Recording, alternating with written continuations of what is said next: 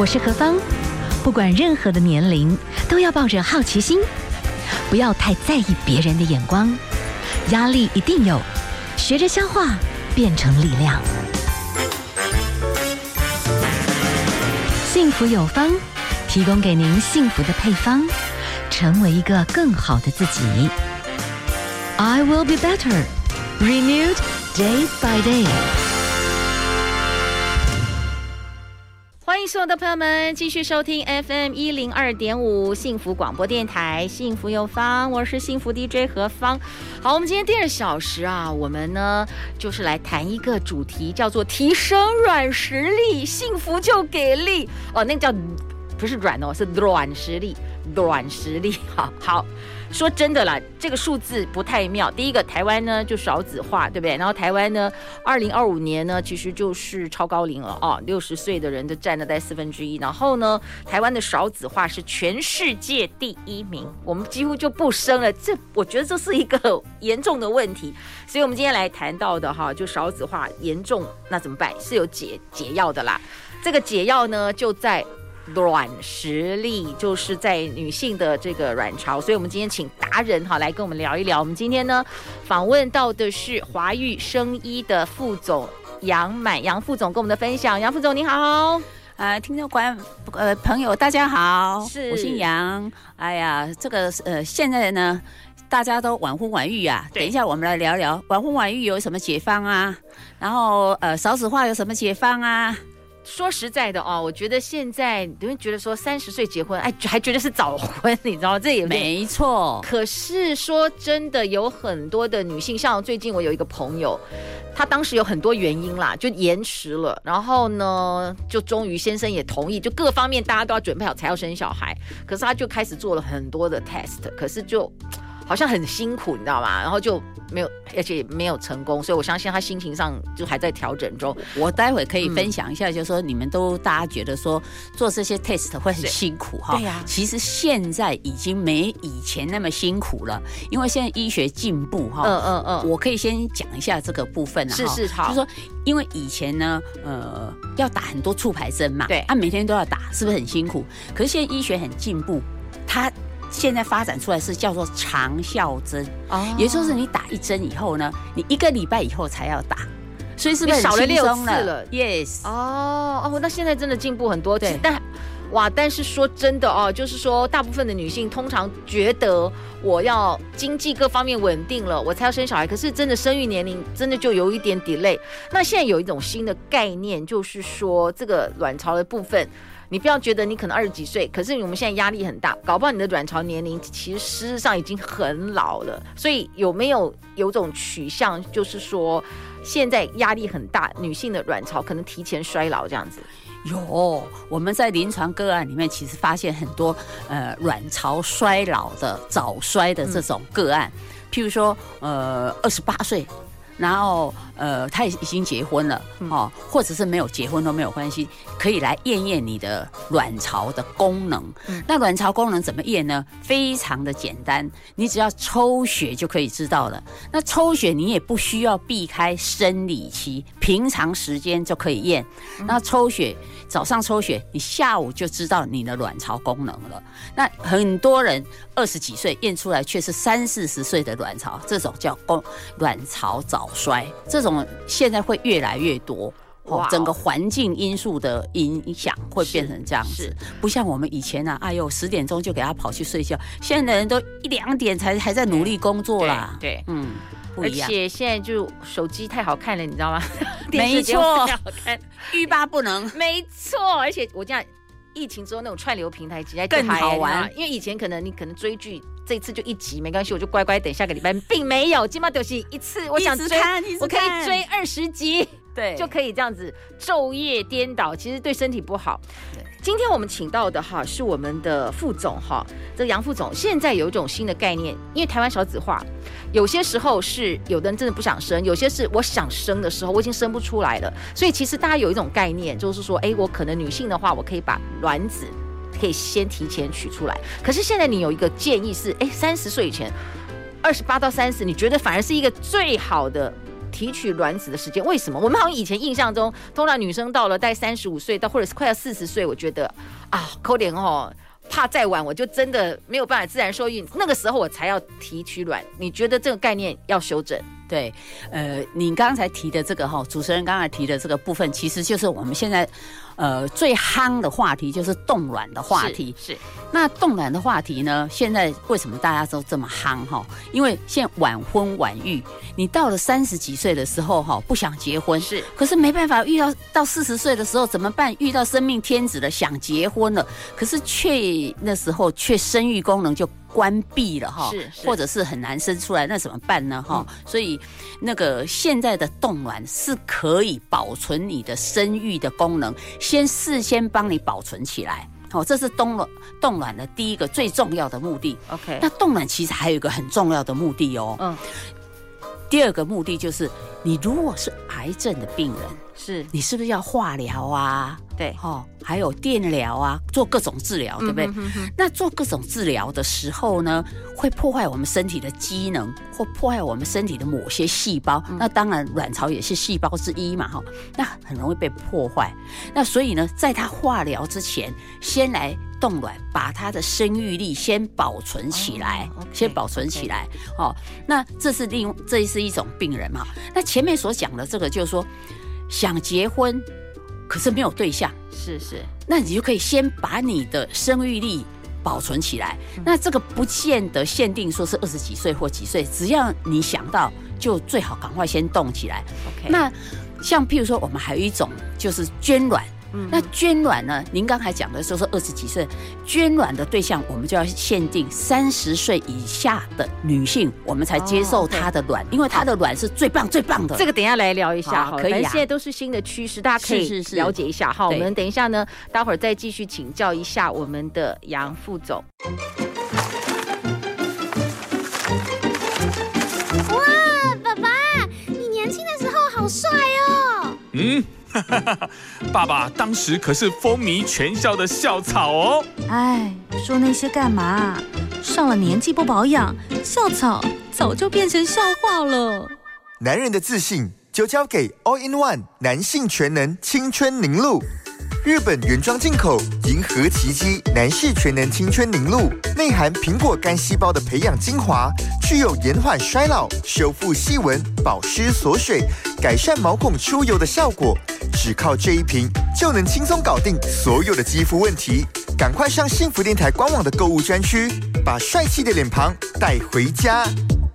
欢迎大家继续收听我们 FM 一零二点五幸福广播电台，幸福有方。还是提醒大家，真的真的要很注意哦。现在呢，在日本的话，又有一些变种叫 XE 哦。那韩国的话，现在一天又翻二十万哦，那 那也还恐怖了。但是又发觉有一个变异株叫 XL，所以现在真的就是免疫是王道了，真的很重要，提醒大家要注意。好，我们今天访问到的哈，来谈，其实我们台湾还有一个，当然疫情很严峻，但是我们谈到的台湾少子化到变成全世界第一名，我觉得这。不是一件很好的事儿，而且我觉得这已经快要接近国安危机了。没有小孩子很严重啊，所以今天请到达人哈，是我们的华语生医副总哈，我们的杨副总杨满副总来跟我们谈谈。刚刚谈到女生了哦，现在的话就是可以冻卵这件事情，而且年龄还有可以把它提前一点。现在还有个概念，我好好讶异，原来女生的卵这么值钱。哎，对，男生原来捐精大概。一万有找，这是的哦，就是说你可以得到一些感谢，这样。对对对。但没有想到女生的卵子一颗将近十万呢，哎。也也不能这样子算，应该说是一次啦，好一次一次。呃，捐卵是这样子哈，是是捐卵在台湾是完全合法，是这样对。OK OK，台在台湾呢完全合法的，嗯，哈，就是说你如果是呃想要捐卵来做遗爱人间，嗯，哈，也不能说遗爱人间啊，就帮助别人啊做善事啦，因为有很多女性呢，她想生的时候，是她已经没有卵子了，那怎么办呢？嗯哼。她又很想生，可是她就可以用她先生的精子跟别人的卵子，然后做成胚胎，然后在她的子宫里面生，或是在别人的子宫生。可是如果在别人的子宫生，在台湾目前是不合法的，这种叫做代理孕母嘛，是目前是不合法的哦。那所以其实捐卵是一种呃帮助别人的行为哦，也而且对自己不仅没有伤害哦，完全不会有什么后遗症或是伤害，绝对不会。而且你在捐卵的过程呢，在前面呢，我们会帮你做很多的呃健康检查，嗯、要检检查看有什么病才可以用哦，不然不是一般。假设你想来就想啊，不是这样子哦，前面有很多严格的筛选。那那年龄我们要限制在三十岁以下，这个也是嗯帮助别人呐、啊、哦，嗯、所以呃刚才先谈到冻卵嘛，后来才。不小心讲出一个捐卵，对不对？对，让你觉得很好玩，对不对？哎，怎么有捐卵这个？那捐卵相对之下，当然也有捐精啊。嗯，哦，那捐精呃的呃补贴的费用就比较少哦，一次大概是八千块。那那个捐卵的话，一次就是九万九。那刚才主持人就说，哇，好值钱哦，不是一颗哈，是一次啦，是一次啦。一次的捐，通常卵子会会多少？那卵子有多少颗呢？要看那个人。促排以后取出来的颗数是多少？所以每一个人状况每个人状况不一样。但是通常他三十岁以内的对象哦，都很年轻嘛，所以他卵子品质都很好。是，然后呢，颗数也不会太少啦。嗯哼哼哼，OK。嗯，刚才呢，我请教一下我们的副总哈，就是冻卵，好。刚刚有个个个案，我其实还蛮有感。你看现在有些女性，她如果说她被罹患癌症，有个想法就是我只要好好活下去，大概有时候心里面就会觉得说，啊，那我就心里面有一个谱，就是我不要生孩子了。但是您刚刚讲，如果说她还算年轻，后来调养得很好，她提前先冻卵，她身体呃调整好，有可能有一天用冻卵的方式，她还可以有机会。有小孩吗？这个机会非常的大，嗯，因为它的卵在最佳状态之下已经把它保存起来了，放在我们的呃实验室里面，用最佳状状态的状况给它保存起来。嗯嗯、等到它整个完全身体复原的差不多，它自己也可以觉得说，呃，那时候可以怀孕了。经过医生呃评估，也可以自己怀孕的时候，它就可以把胚胎把它挪回它的子宫里面去怀孕，然后生产。是，是，所以。这个一定要在他的化疗、电疗之前，要先把那个卵冻起来。嗯哼，那大概要冻多久，它的活性还是好的？这样的冻卵这个一直都会会几十年都没有什么会，它、哦、它会跟着你的年龄。譬如说你三十岁冻卵，对不对？可是你现在如果是八十岁，对，没有关系，你的。那个卵子，你譬如说啊，假设不要讲八十岁，假设你四十岁要用的时候，嗯、你的卵子年龄还是三十岁哦，是，是，所以你四十岁要生是 OK 的。嗯哼哼哼哼，所以就是说实在，如果说第一个，你会比较建议有一些。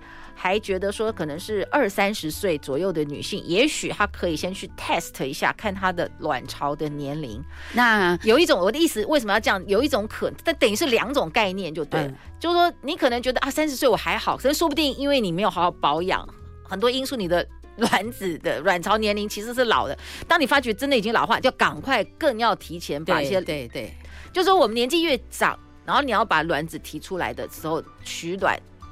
冻卵有可能年纪越大，每一次取出来的卵会变少，这个逻辑是通的嘛？是的，哦，那 OK，不只是呃数量会比较少，嗯、它的品质会比较差，啊、没有年轻那么好嘛。嗯哼哼，哦，因因为。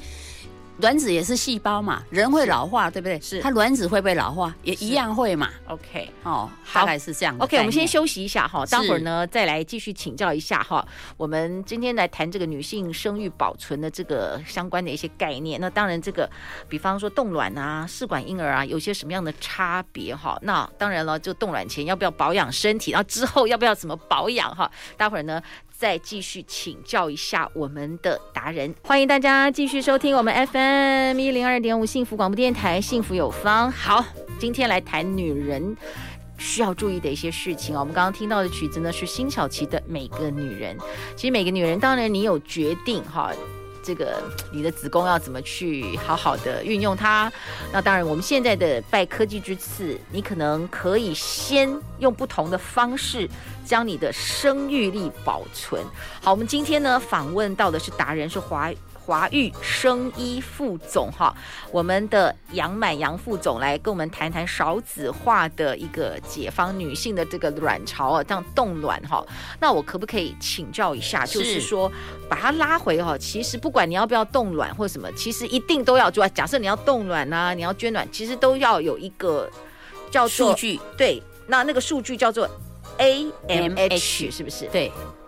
大概介绍一下好不好？这个 AMH 呢，其实就是卵巢功能的检测。嗯，那因为这个 AMH 呢，非验 AMH 非常简单。那 AMH 这三个字是哪一个三个字的的那个呃组合，我就不在这里说，因为这个有点医学，其实就是抗勒木氏管荷尔蒙，然后它是一种荷尔蒙的检测。那这个方法呢，呃，广泛在医学上面运用，已经是这十几年以来的呃医学上面的进步。是，那测这个呃 AMH。值呢，就很容易知道你的卵巢的功能的现状。嗯，那我们华语比跟别人不一样的地方是，我们有几万笔的呃那个。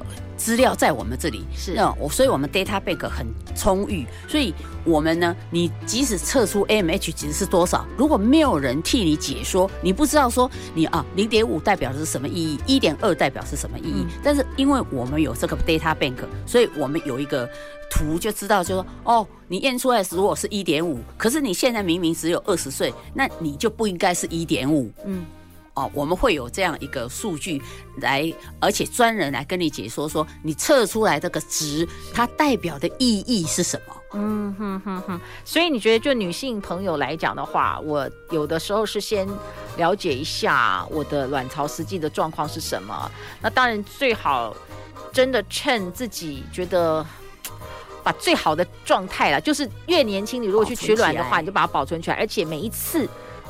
你越年轻，你可能可以取到的卵就是比例上会比较好，也比较多。将来未来你真的决定用得上的、用得上的时候，几率、嗯、成功几率比较高啦。是的，好，我等一下，请问一个，这也是我们未来的这个社会会有这种的问题哈。我们当然先先取卵，对不对？对。那当然还有一种叫做胚胎冷冻，这个又有什么不一样？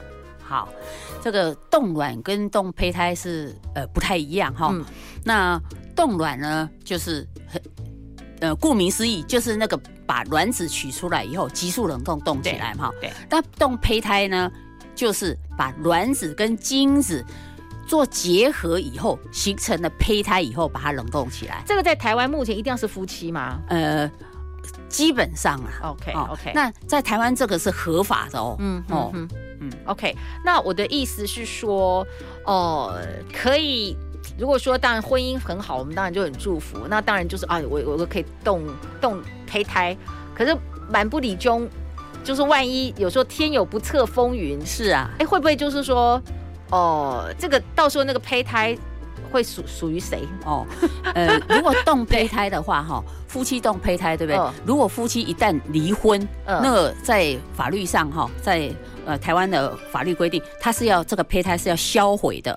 哦，都不属于任何一方。这是我们台湾的规定，台湾的规定。OK OK。所以冻胚胎要注意的就是说，如果夫妻现在是冻胚胎，对，那其实我们其实有一个比较聪明的冻法，是说你有一些卵子就单纯冻卵子，那保存将来，也许你将来不 还有别的机会，不时之需。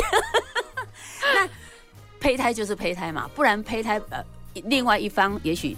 死亡啦，或者是离婚啦，或者是有其他双方面的状况，那个胚胎基本上是一定要是销销毁的哦，不可以保存哦，不可以说啊，我先生死了以后我要知道，不可以的啊。嗯，那有些女性如果说我就不想结婚了，嗯，可是我之前有冻，我可不可以就找个捐精人，就是自己我。就不需要父亲，然后自己养，这样可以吗？对，目前也是不行的。哦，目前也是不可以，台湾法律上是不行的。哦，哇哦，好，但是就是有一些，我们就有点概念了。如果说真的要动哈，有些就是夫妻的话，哦，就想说，好，我们先把这个胚胎。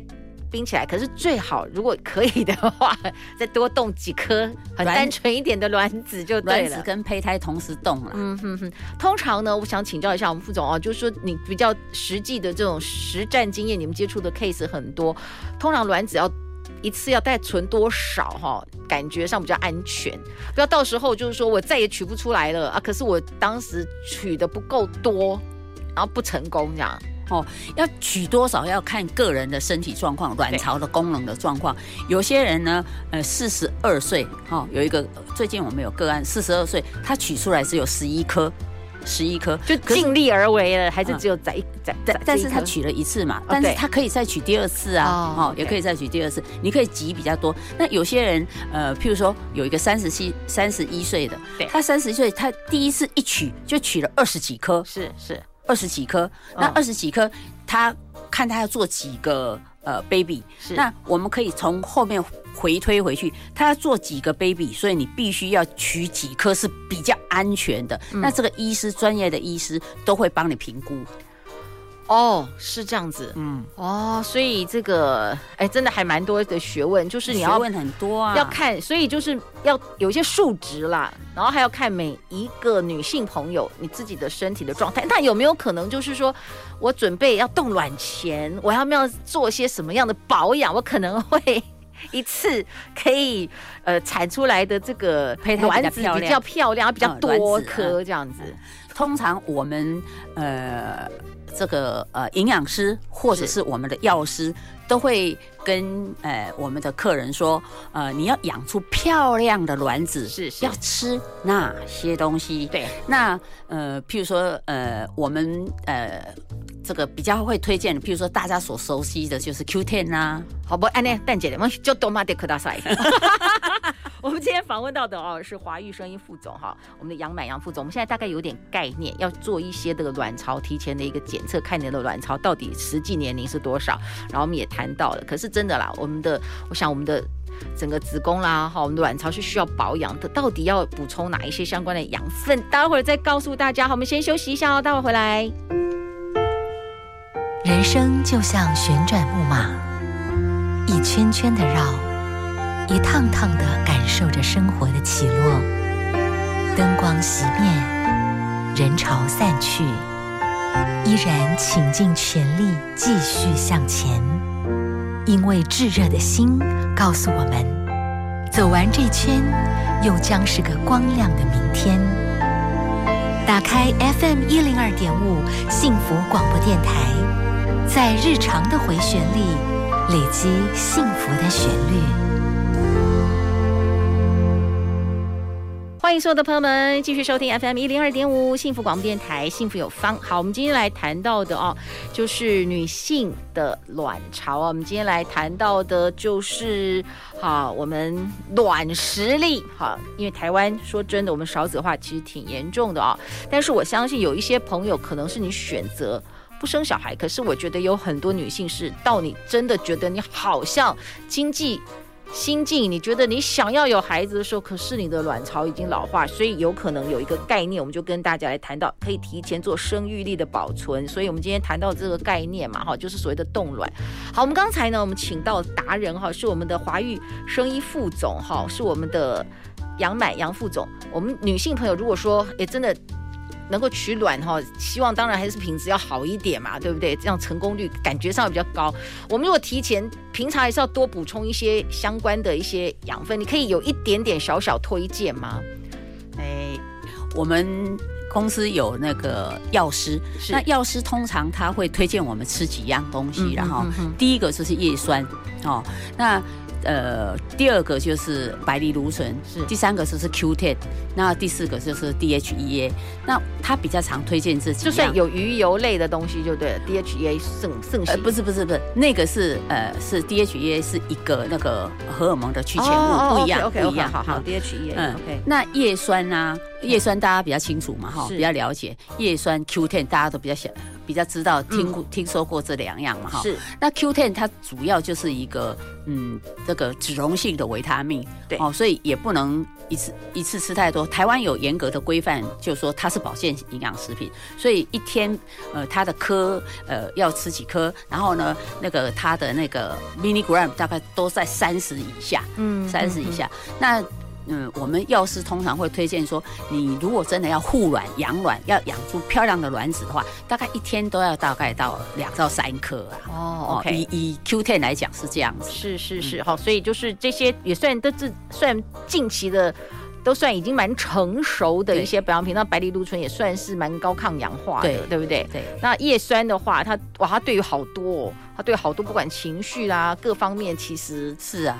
都很好，所以其实孕妇本身也需要叶酸，但是你觉得说哦，我就算是要取卵的这个概念，只要是跟卵巢有关的，哎，其实叶酸就是要可以提前先做一些补充，比较有可能拿出来比较漂亮的漂亮的卵子，比较成功率又比较高，就对了。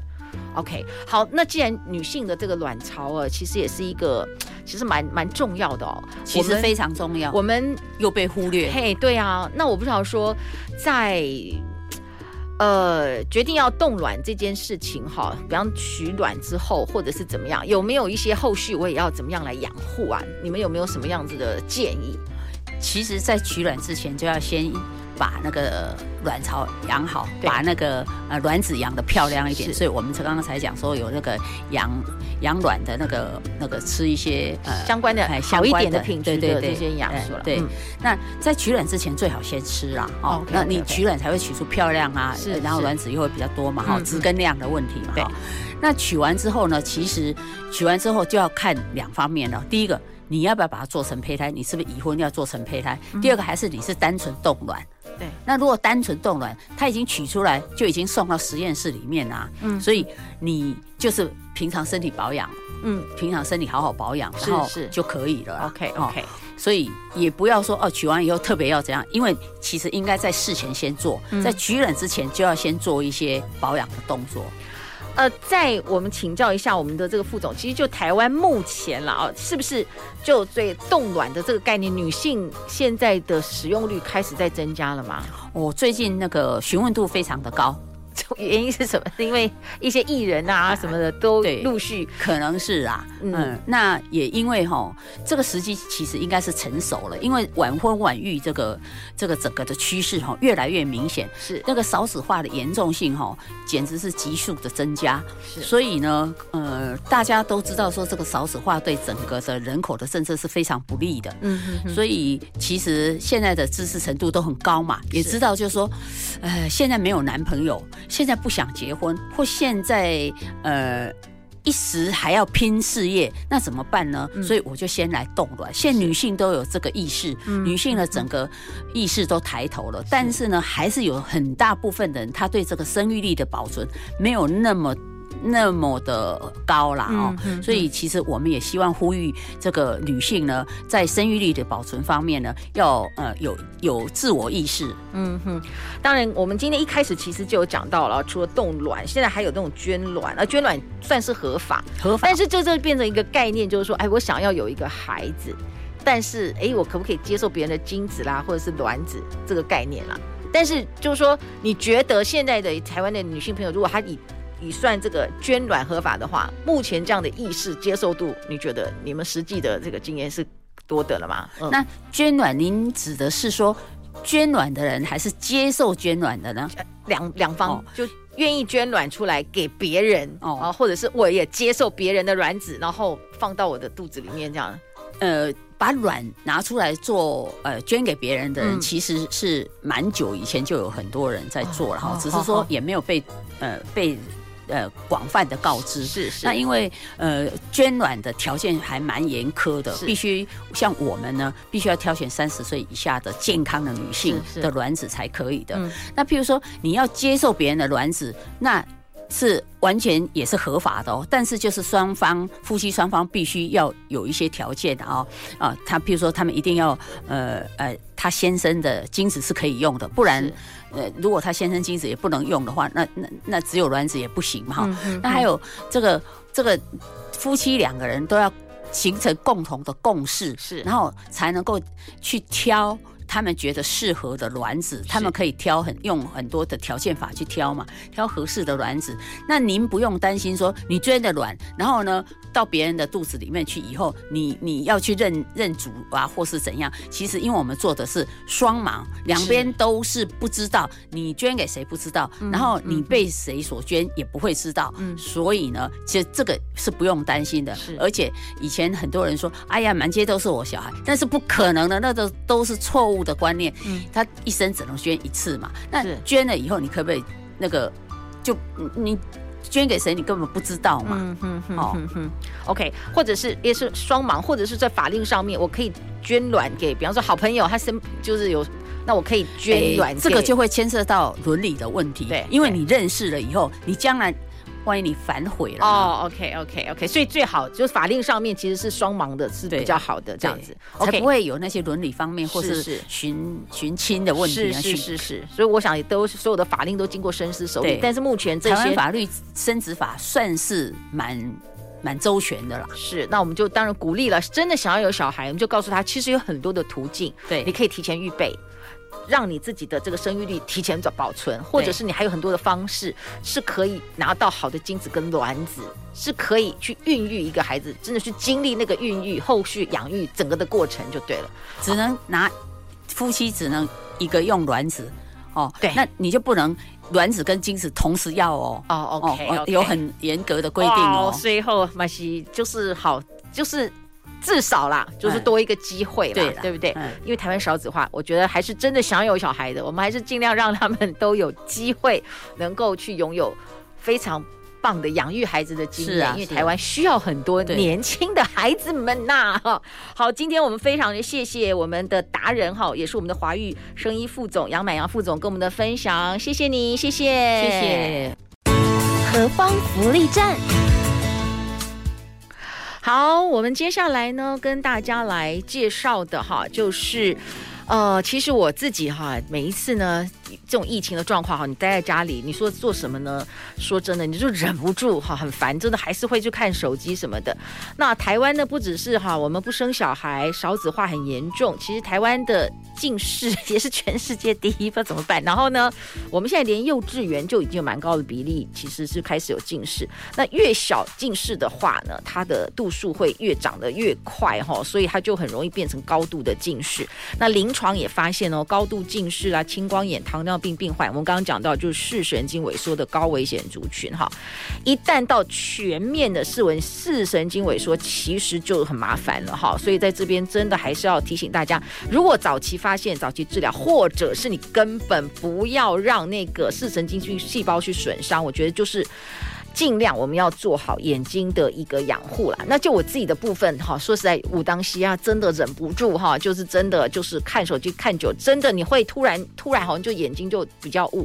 我觉得呢，说真的，那个时候家人就比较认真吃哈。这我们幸福电台，也就幸福严选，我们有相关的一些资讯，然后我们也自己会去体验嘛。你自己就哎，真的眼睛有一点过度使用的时候，哎，我就前后我就有一段时间给他认真一天两颗，其实一段时间真的就会还不错的改善。当然为什么啦？主要就是它有一些很重要的、很特殊的成分，而且是我们的世界革命里面专有的，因为呢，就是日本的专利嘛，哈。那我们跟大家。来谈到的其中之一呢，好，今天时间关系就跟大家简单介绍一下哈，最重要的就是。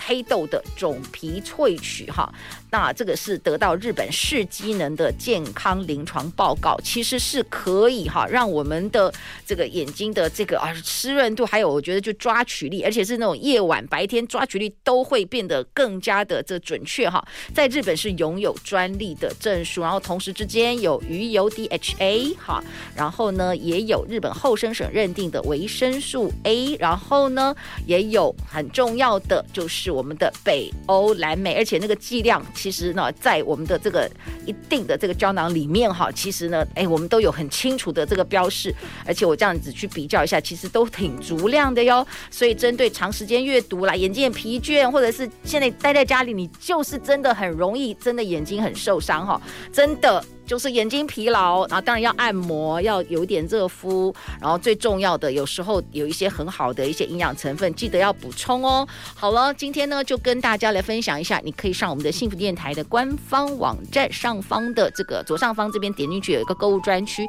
做一些了解，或者是零八零零八一一七七七的咨询专线，或者是何方再给个优惠，我们的代码八八八再让你折一百元哦。好，今天呢我们呢就跟大家来谈到眼睛的养护，好。希望大家一切平安健康。好，孙燕姿守护永恒的爱，明天见喽，拜。